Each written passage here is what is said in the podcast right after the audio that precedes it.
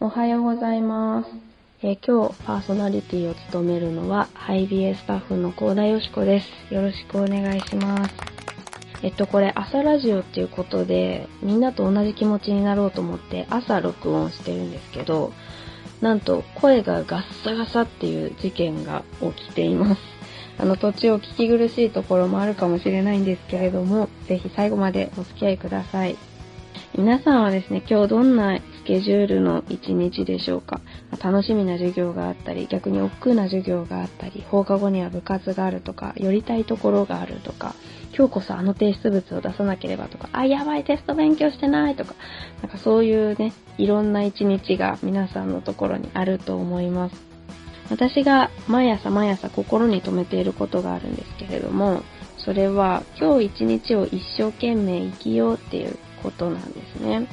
まあ、私たちよく将来のことを考えると思います。将来はこんな風に生活したいなとかも思うかもしれないし、もっと短いスパンで言えばテストが終わったらとか、受験が終わったらこういう大学生活を送ろうとか、コロナが終わったらあの人に会おうとか、いろんなことを思い描きます。で、まあ、将来のことを思い描くのってね、時にモチベーションになったりとか、自分のビジョンを思い描くきっかけになったりとか、まあ、大切なこともたくさん詰まっています。でも、残念ながらですね、どんなにいい未来を描いても、私たちが生きることができるのは今日だけっていう現実もあるんですよね。まあ、聖書の中心でもあるイエス様という方がですね、明日のための心配は無用ですって言いました。無用です。すごくないですか？いりませんってことですよね。まあ、その理由はですね、私たちが心配したからといって、自分の命は全然伸ばすことはできないからです。ああ確かにそうですよね。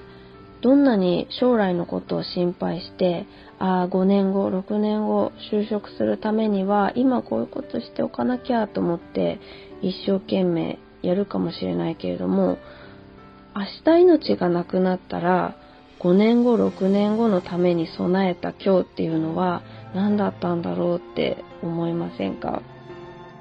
まあ将来のことを考えたり将来に備えていくことも必要。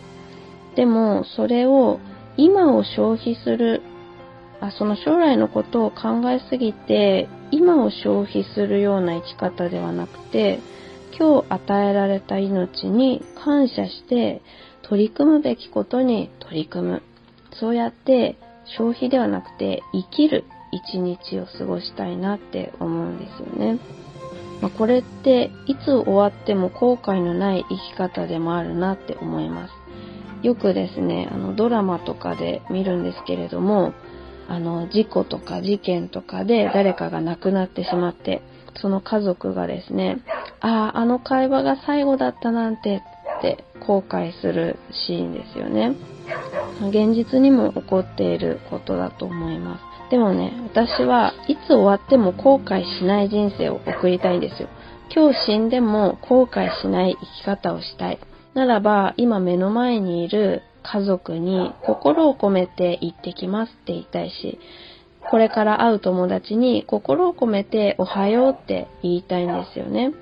自分の人生がいつ終わっても、いつ閉ざされても、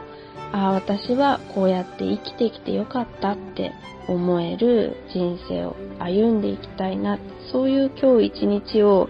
過ごしていきたいなって思うんです。そしてですね、まあ寝る時には、まあ、今日一日頑張って生きたな、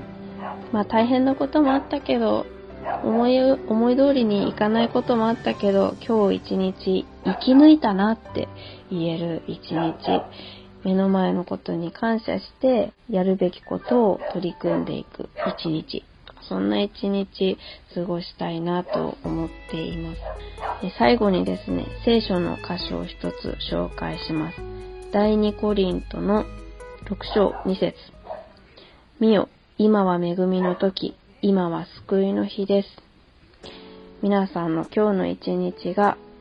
充実して感謝なものになりますようにお祈りしています。